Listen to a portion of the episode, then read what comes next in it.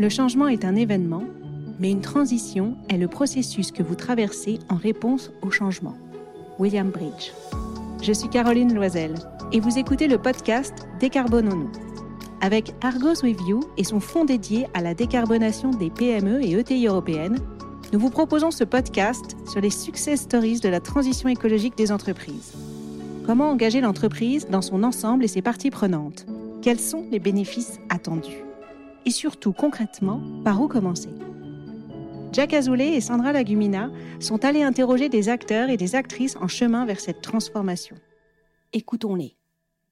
Bonjour. Bonjour. Aujourd'hui, pour Décarbonons-nous, j'ai le plaisir d'accueillir Georgina Grénon. Alors, Georgina, je suis vraiment ravie de te recevoir aujourd'hui, car tu te consacres depuis cinq ans à un projet qui, je pense, fait rêver tous les Français. Les Jeux Olympiques et Paralympiques qui auront lieu cet été. Et autant te le dire tout de suite, je suis une très grande fan des Jeux et j'attends avec impatience ces Jeux à la maison. Pourquoi? Parce que d'abord, il y a évidemment un attrait sportif, on veut voir les athlètes, mais c'est aussi la mise en valeur du savoir-faire français, un regard qui est porté sur notre pays par euh, des milliards de personnes, et puis j'espère une communion nationale. Dès le jour 1, l'accent a été mis dans la candidature euh, de Paris 2024 sur l'ambition environnementale, on va y revenir, et c'est celle que tu incarnes euh, aujourd'hui. Mais peut-être quelques mots sur ton expérience. Tu es d'origine argentine, ça s'entend un petit peu. Tu es passionné de voile, tu es passionné de cuisine, et on peut dire que ta carrière s'est inscrite dès l'origine sous le signe des énergies renouvelables et de la durabilité dans des environnements qui sont à la fois publics et privés. Je pense que ça a été extrêmement utile pour ton expérience d'aujourd'hui. Alors tu es, comme on dit, une ingénieure de formation en chimie, à la fois dans le pétrole argentin, mais tu as fait aussi un MBA à l'INSEAD en France. Et puis tu as passé dix ans dans la société de consulting Booz Allen et Hamilton, avant de rejoindre, et là c'est peut-être euh, une surprise, le ministère de l'écologie et de l'énergie français où tu es spécifiquement en charge d'accompagner la refonte des mécanismes de soutien aux énergies renouvelables, à un moment dont je le rappelle, il était quand même historique, puisqu'on était juste avant les accords de Paris. Tu as aussi eu en charge la représentation de la France à l'Agence internationale de l'énergie. Et pour ceux qui ne la connaissent pas, c'est probablement une des voix les plus écoutées dans le monde de l'énergie euh, chaque année, au moment de la sortie de son fameux rapport. Six ans plus tard, c'est toujours les renouvelables, mais aussi l'innovation, un autre de tes fils rouges qui te fait rejoindre Engie avec la New Business Factory de 2017 et 2018. Et puis 2018, la date pivot, on va dire, c'est aussi le début de ton aventure olympique et paralympique avec euh, Paris 2024 qui ont placé au cœur de leur projet l'excellence environnementale dont tu as aujourd'hui la responsabilité. Donc Georgina, première question, qu'est-ce que j'ai oublié? bah écoute, c'était une super introduction. Merci beaucoup, c'est vraiment adorable. Bah écoute, je t'en prie. Première question, qu'est-ce que c'est que l'ambition environnementale des JO à Paris en 2024 Accueillir les Jeux, c'est un défi immense. C'est recevoir 15 000 athlètes, 20 000 journalistes, plus de 13 millions de billets qui vont être autant de spectateurs sur le site. Voilà, c'est les mondes qui va regarder Paris dans un peu plus de 200 jours. Et ça reste les plus grands événements du monde. Et pour nous, c'est aussi une occasion de montrer que les sports souffrent aussi à cause de ces mondes, de la situation dont nous sommes, et que les sports est aussi la cause. Ça contribue, en quelque sorte. Dans ces jeux, c'est une occasion aussi de prendre conscience de l'opportunité de réduire nos impacts et de montrer que les jeux, ils peuvent être un accélérateur des transformations. Notre ambition pour ces jeux a commencé par être des jeux plus responsables, avec la conviction de que ces jeux, ils peuvent aussi être un laboratoire permettre de tester des nouvelles idées, des nouvelles façons de faire les choses, et que ces changements ils puissent rester après un héritage. Donc l'action s'est centrée sur la réduction partout, à commencer par 50% des émissions par rapport aux jeux précédents, et c'est pas petit, c'est un objectif énorme que nous avons affiché depuis la candidature. C'est aussi la réduction des impacts en matière d'économie circulaire, donc comment rendre un événement qui reste voilà, un événement, c'est éphémère, ça commence de rien, ça termine à rien. Comment le rendre beaucoup plus circulaire Réduire les impacts sur la nature, à la fois sur les constructions permanentes, mais aussi sur les constructions temporaires. Toute une panoplie d'actions qui s'appliquent à tous les métiers des jeux, l'énergie, la construction, les transports, la restauration, le numérique, et qui nous accompagnent, qui nous forcent aussi à être très créatifs, à être innovants, comme je disais, à laisser ensuite un héritage.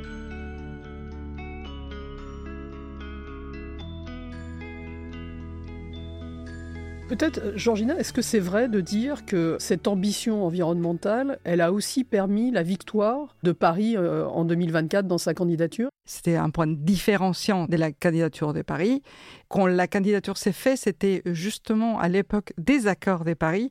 Donc faire les premiers jeux alignés avec l'accord des Paris semblait une évidence. Les mettre en œuvre, ce n'était moins. C'est clair. Peut-être si on peut donner quelques métriques. Les JO de Londres en 2012 et de Rio en 2016 avaient émis 3,5 milliards de tonnes Non, millions. Millions, de quand tonnes. même. En moyenne, en scope 3. En scope 3. Donc, euh, et là, l'objectif, c'est de limiter à 1,5 million de tonnes. L'objectif, c'est la moitié. Et 1,5, c'est un peu moins de la moitié. Donc l'objectif, c'est la moitié. Et pour ça, il a fallu prendre des décisions très tôt. La première décision très, très, très structurante pour ces modèles de jeux particuliers, c'est celui de ne pas construire, je veux dire, de construire très peu de partir avec 95% d'infrastructures sportives nécessaires aux jeux existantes ou temporaires. Donc ça, c'est une grosse différence par rapport aux jeux précédents dans lesquels bah, on partait de la base, on construit euh, un stade pour ceci, un stade pour cela. Non, on construit pour le jeu un seul stade, c'est les stades des centres aquatiques, qui est en face de Stade de France. Qui est très beau là, tout en bois. Euh. Cette beauté architecturale elle répond aussi à un besoin, celui d'une performance énergétique, et on va peut-être parler tout à l'heure. Quand je regardais un peu les différents documents, parce que ce qui est intéressant, c'est que vous communiquez aussi beaucoup sur les actions concrètes. Et je lisais qu'il y avait, en fait, si on faisait le, bilan carbone euh, des jeux, c'est 34% les déplacements, 33% la construction et 33% les opérations. Je caricature un petit peu. Donc en fait, il y a une action qui se fait sur l'ensemble, c'est-à-dire à la fois sur la préparation, mais aussi sur comment l'événement va se passer tout ça, en fait, comment est-ce que c'est mis en place, ça a été réfléchi dès le départ et comment ça a été, entre guillemets, gouverné dans l'organisation de ce Paris 2024 bah, Tu sais, on ne peut pas changer ce qu'on ne comprend pas. Donc ça a commencé par comprendre les impacts des jeux. Et puis s'attaquer à toutes les différentes sources de réduction possibles. Donc les constructions, c'est une source assez importante d'émissions et quand on fait une estimation d'un bilan, parce que pour l'instant, on ne peut pas parler des bilans de jeux, les jeux n'ont pas eu lieu. Donc, on parle d'estimation. Et dans les premières estimations, voilà, le fait de réduire les constructions nous a permis déjà de, de lever un beau morceau de ce qu'autrement aurait été l'impact de ces jeux. Mais après, il a fallu travailler sur d'autres axes de réduction, comme ça peut être l'énergie, la restauration, voilà. Et c'est là où on se rend compte qu'une fois qu'on a estimé tout ce qui était possible avec l'état actuel des technologies, avec les, meilleurs efforts. Voilà, quand on fait la somme de tout ça, on devrait pouvoir tenir nos ambitions. Il nous reste toutefois une partie qui est celui des transports, qui est liée euh, au spectateur qui vient. Quand on se prend au scope 3, il y a des grosses incertitudes sur des effets dans lesquels tu n'as absolument aucune décision, aucun pouvoir. Donc, notre estimation à date, c'est trois tiers, comme tu disais, un tiers lié aux constructions, quand même. On construit tout un quartier aussi, euh, c'est les villages olympiques. Et même si on réduit des 30% les émissions par mètre carré, ce qui est énorme, ça reste quand même une source d'émissions. Donc, je disais un tiers lié aux constructions, un tiers lié au transport, donc à la venue des spectateurs, à la venue des athlètes, et puis un tiers pour tout le reste.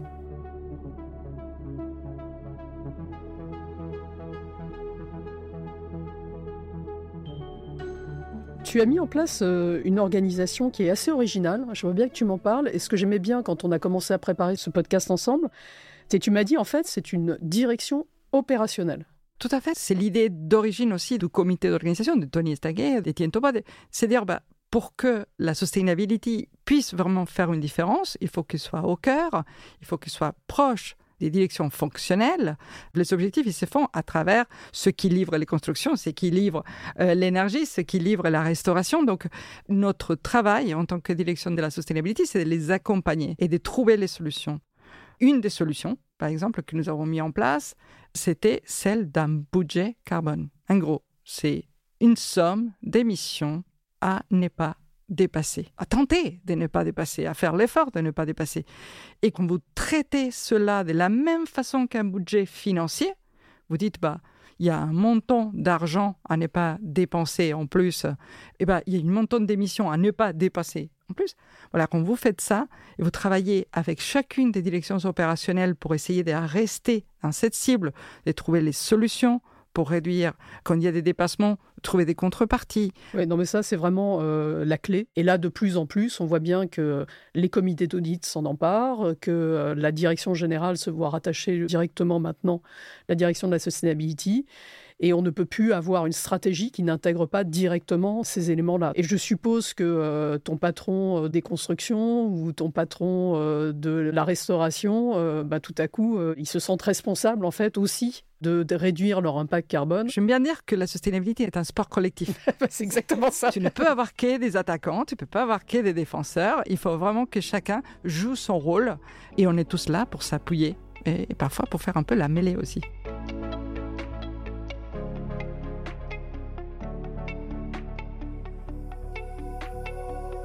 Je vois ce que tu veux dire. Ce qu'on aime chez Décarbonons-nous, ce sont les expériences concrètes et réussies euh, de décarbonation. Et comme tu as une sorte de tour de contrôle, en fait, tu vois tout ce qui se passe sur euh, cet environnement de Paris 2024, quelles sont celles qui t'ont bluffé? Bah écoute, euh, bluffé, je ne sais pas, mais il y en a une en tout cas qui est très très chère à mon cœur et je pense que ça sera très cher au tien aussi, vu nos passés communs dans l'énergie, c'est le fait de décarboner l'énergie de sport. Si on est en France, l'électricité elle est déjà bien décarbonée quand on était en, candidature, Paris 2024 avait dit on sera les premiers jeux 100% renouvelables. Bah, parfait, super. Quand je prends le, poste, je me dis bon, ça, ça va être facile, on sait faire, on fait un PPA, euh, voilà, on se procure des électrons renouvelables, ça devrait pouvoir se faire. Pour moi, il n'y avait aucun souci. C'était sans compter sur les pratiques habituelles de l'événementiel en France et d'apprendre qu'un stade, aujourd'hui, tu vas au Stade de France, euh, tu vas par exemple un match euh, de la Coupe du Monde de rugby, et ben, les stades, il est opéré 100% en groupe électrogène diesel. Un jour d'opération de Stade de France, c'est 10 000 litres de diesel. Voilà, ça fait un paquet de litres de diesel. À Londres, pour les Jeux de Londres, c'était 4 millions de litres de diesel qui ont servi à la génération d'électricité. Donc, quand tu comprends ça, tu dis, OK, qu'est-ce qu'on peut faire pour changer ces pratiques? Et tu dis, bah, il y a les stades donc, dont on comprend cette situation. Et puis il y a aussi les sites temporaires. Donc, euh, tu sais, nous, on prépare des sites éphémères à la Concorde, euh, en bas de la Tour Eiffel, aux Invalides, à Versailles. Mais est-ce que, par exemple, tu sais que chaque 14 juillet, quand tu as les feux d'artifice à la Tour Eiffel, bah, ce spectacle est fait sous l'électrogène.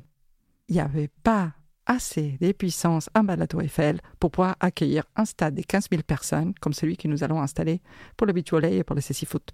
Donc, énorme travail à côté d'Enedis pour pouvoir à la fois créer ces nouvelles puissances, disons, ces nouvelles arrivées sur des sites éphémères, mais d'une façon qu'on puisse les pérenniser.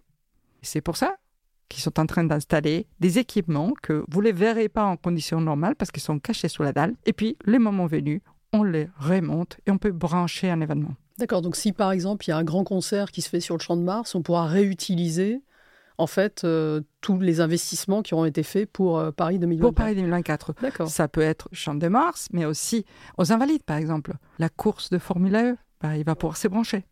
La Fashion Week, elle va pouvoir s'ébrancher.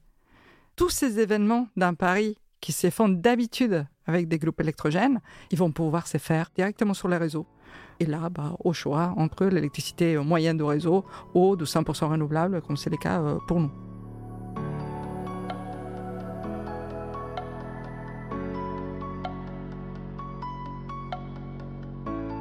Donc en fait, vous avez inventé un nouveau système d'infrastructure pour des événements qui sont éphémères ou pour euh, des stades qui n'existaient pas avant. Ça fait partie de l'innovation en fait dont tu parlais au tout début. Bah, en tout cas, les jeux auront catalysé en fait ça. Euh, c'est un travail vraiment d'équipe hein, aussi avec les broadcasters parce que si les stades, ils opèrent sous groupe électrogène, c'est parce que aussi c'était une pratique habituelle pour le broadcaster. Donc il a fallu travailler avec donc eux. les gens qui vont filmer les événements. C'est ça, qui filment. Les jeux, ils se financent. Vous savez, peut-être les jeux, c'est entièrement privé. Les Jeux de Paris 2024, ils sont financés à 96% par du privé avec euh, la vente des billets, euh, la télétransmission et puis le sponsoring. Donc, quand on fait euh, tout ça, évidemment, la transmission par la télé, c'est très important. On ne veut pas avoir des coupures. Donc, il a fallu rassurer aussi.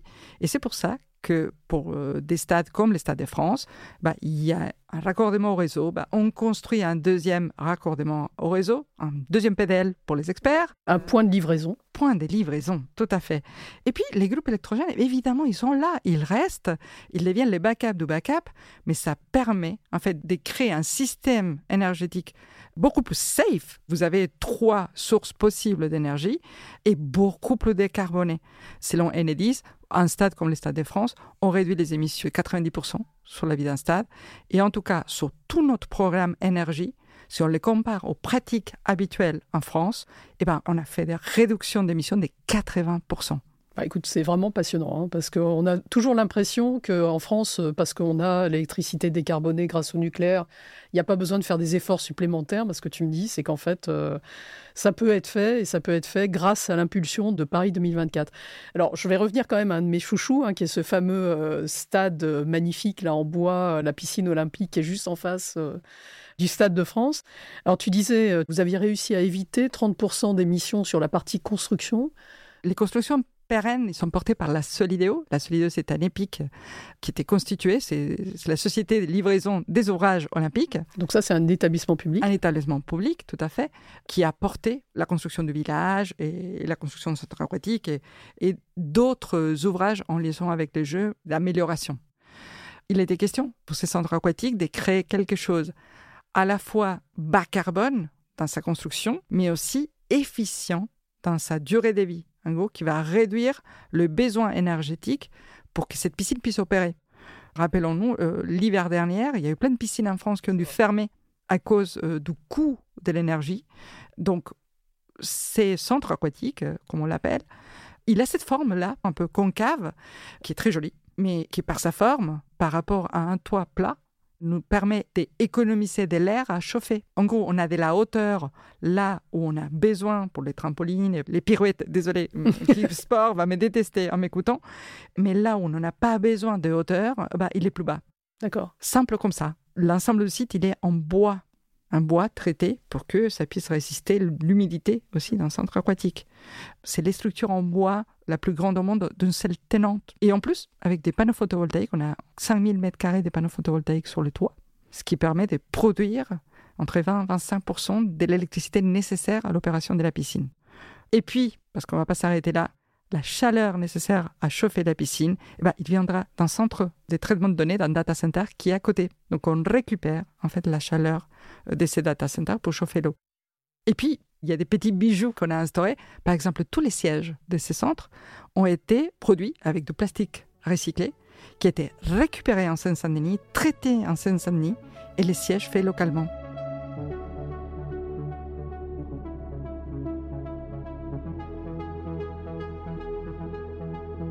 Quand je m'assierai sur ces sièges, je pense que j'aurai une pensée pour toi. Euh. Alors, Georgina, il y a un sujet qui est majeur, qui est celui des transports. Je crois qu'il y a eu des initiatives extrêmement euh, intéressantes et innovantes, euh, notamment dans les déplacements des athlètes. Pour les athlètes, on a commencé assez tôt à leur expliquer, à les sensibiliser sur les objectifs de Paris 2024 et à travailler avec les comités nationaux, olympiques et paralympiques. Nous avons le plaisir d'avoir déjà quatre comités nationaux qui se sont engagés par exemple, à venir un train. On sait le Royaume-Uni, euh, les Pays-Bas, la Belgique et la Suisse. Pour nous, pourquoi c'est important? Au-delà de l'impact de ces comités en soi-même, ça peut rester assez limité, c'est l'image, c'est les signaux qu'ils envoient aux autres athlètes, mais aussi aux spectateurs. Regardez, nous sommes les athlètes, nous allons à Paris en train, pourquoi pas vous? J'avais rappelé que tu es une grande cuisinière. Je crois qu'il y a aussi eu un effort tout à fait particulier qui a été fait sur la restauration qui est loin d'être anecdotique. Est-ce que tu as une idée de combien de repas on va servir après ce jeu? 13 millions de repas. Le restaurant des athlètes, c'est 40 000 repas par jour. C'est les plus grands restaurants au monde. D'ailleurs, les Jeux, c'est l'opération logistique la plus importante en temps de paix. Donc c'est grand.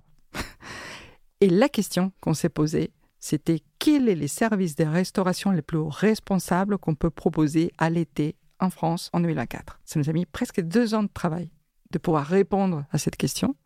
On a consulté l'ensemble de la filière, euh, ça va des, agriculteurs jusqu'au traitement de déchets. On a vraiment tout fait pour arriver à 60 engagements. La totalité de notre vision pour la restauration des jeux, vous la trouvez sur le site internet de Paris 2024. Il y a quelques engagements phares, donc notamment celui de réduire les émissions des 50% par rapport à un repas moyen français. Essayer de faire en sorte qu'un repas au jeu, en moyenne, ait le même poids carbone que l'accord de Paris demande en 2050. Et c'est possible on est en train d'y travailler. Si tout va bien, ça devrait être possible. Pourquoi? Parce que je, te connais, tu vas me dire, euh, bah alors tu fais comment? Tu me fais des pâtes Eh bien, pas que. Mais en tout cas, on double la quantité de protéines végétales. D'accord. Ça veut dire un changement aussi de pratique, un changement des consommations. Euh, normalement, si tu viens euh, dans un de nos stades, il se peut que tu ne trouveras pas forcément les hamburgers que tu trouves d'habitude dans un stade. Et c'est fait exprès. Mais l'idée, c'est de montrer que l'on peut faire un repas délicieux et beaucoup moins carboné.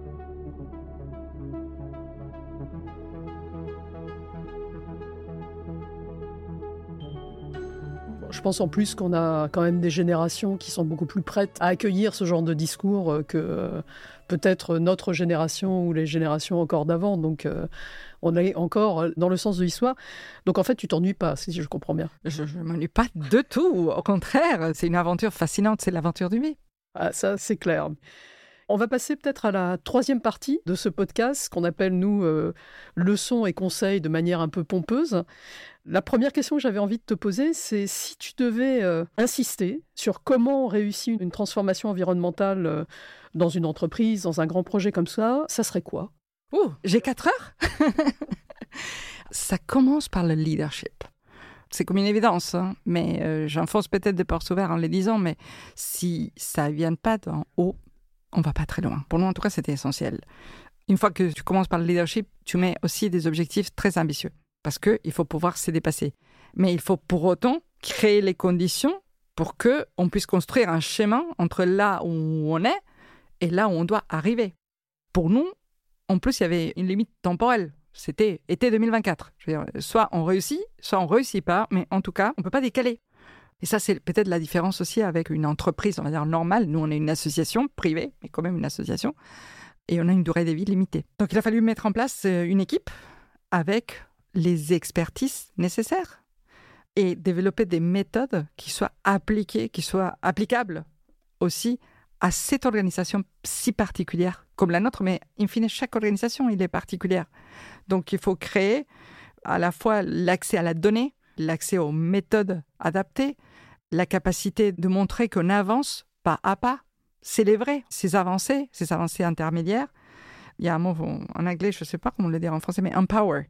Donc euh, voilà, engager. Donner en gros aux équipes la capacité de pouvoir prendre des décisions et de pouvoir avancer. Et surtout s'étendre au-delà de la simple organisation. Je te disais tout à l'heure, euh, sustainability c'est un sport collectif. Et eh ben ça s'arrête pas dans la limite de l'organisation. Il faut aller travailler avec ses fournisseurs, avec ses partenaires, dans notre cas avec les territoires qui nous accueillent, avec tous ceux qui peuvent composer un peu cette image commune, à la fois pour la réussite propre, mais aussi pour laisser un héritage.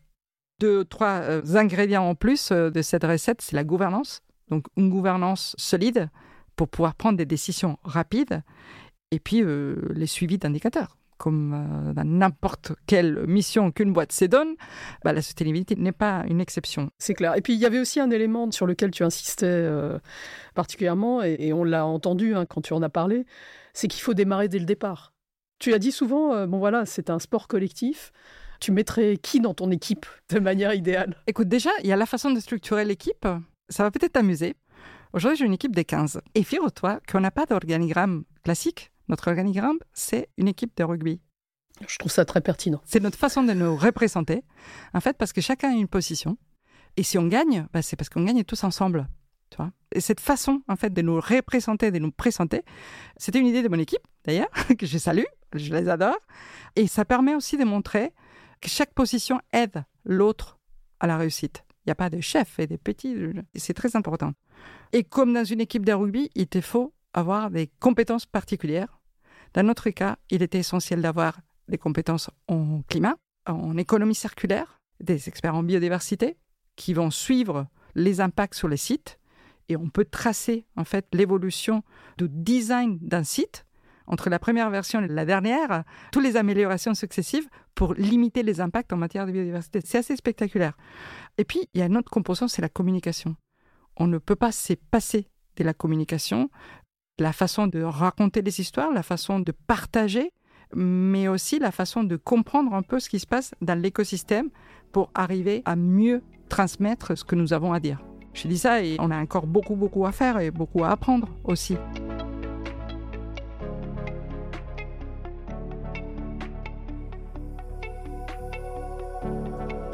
Si je viens sur un plan un peu plus personnel, est-ce que ça a changé le fait de travailler comme ça euh, jour après jour sur la décarbonation et puis euh, sur l'excellence environnementale? Est-ce que ça a changé tes propres habitudes? Moi, ça fait euh, quand même 23 ans que je baigne un peu dans ces questions.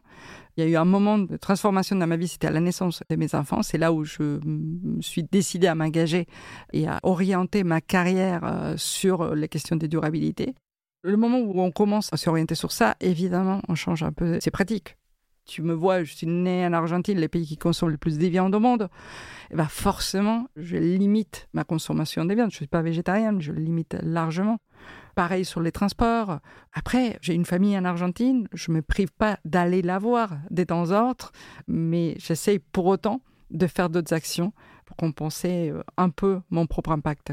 Donc oui, ça affecte, bien sûr, mais quand on travaille euh, pour réduire les impacts, on se démultiplie à chaque action que l'on fait. Et ça, c'est une source, en tout cas pour moi, de motivation très importante. C'était absolument passionnant. C'est quand euh, la cérémonie d'ouverture? Pour les Jeux olympiques, c'est les 26 juillet 2024 autour des 20h. Donc on vous attend tous autour euh, de la scène, au devant le poste de télé. Et puis il y aura les Jeux paralympiques, ne l'oublions pas. Donc le 28 août 2024 euh, pour beaucoup, beaucoup, beaucoup plus d'émotions aussi avec les athlètes paralympiques. On y sera. Merci. Merci Georgina. Merci chers auditeurs d'avoir écouté cet épisode avec euh, Georgina Grénon. Vous avez trouvé, je pense, euh, comme moi, absolument passionnant. J'en retire trois éléments. D'abord, une phrase que j'ai beaucoup aimée, c'est la sustainability, c'est un sport d'équipe. Alors ça veut dire plein de choses. Ça veut dire euh, d'abord qu'il faut qu'il y ait de la diversité, il faut que chacun ait un objectif commun. Et puis surtout qu'il y ait cette envie de faire ensemble et de réussir ensemble. Donc voilà, si j'avais un, seul slogan à retenir, c'est c'est un sport d'équipe. Le deuxième euh, élément, c'est euh, ce sur quoi euh, Georgina a insisté, c'est l'importance du leadership. Il faut vraiment que le projet soit porté au plus haut niveau de l'entreprise, ou du projet dans ce cas particulier. C'est quelque chose qui n'est pas secondaire. On voit bien des organisations dans lesquelles les sujets, par exemple, de décarbonation sont parfois un peu à côté de la stratégie de l'entreprise. Là, non, il faut que ça soit vraiment le sujet du patron ou de la patronne et qu'elle le porte ou qu'il le porte à chaque fois à tous les niveaux de l'entreprise. Et puis la dernière euh, leçon, je pense, c'est la diversité des possibles. Vous avez vu, euh, rien n'est laissé au hasard dans cette euh, grande aventure de Paris 2024. Chaque construction, chaque pensée sur la restauration, chaque pensée sur le transport a été regardée au bout, au bout, au bout de ce qu'on peut faire pour limiter l'impact carbone pour la planète. Et tout le monde peut y contribuer. J'avoue que cette idée que chacun peut apporter sa pierre à l'édifice, c'est quelque chose qui me rend euh, profondément optimiste. Et j'avoue avoir hâte d'être le 26 juillet pour la cérémonie d'ouverture. À très bientôt. Vous venez d'écouter Décarbonons-nous, un podcast d'Argos You produit par Louis Créative. Héloïse Normand a produit ce podcast en collaboration avec Marine Vandenbroek pour Argos With You. Martin Venturini a réalisé la musique et mixé cet épisode. Je suis Caroline Loisel et j'ai préparé ces interviews. Décarbonons-nous est à retrouver là où vous aimez écouter vos podcasts Apple Podcasts, Google Podcasts, Deezer ou Spotify. Vous pouvez nous laisser des étoiles, des commentaires et surtout en parler autour de vous. Vous pouvez également réagir en nous écrivant à contact@argos.fund. Terminons par une citation d'une des plus grandes figures littéraires françaises. Nous n'héritons pas de la terre de nos parents, nous l'empruntons à nos enfants. Antoine de Saint-Exupéry. À très vite!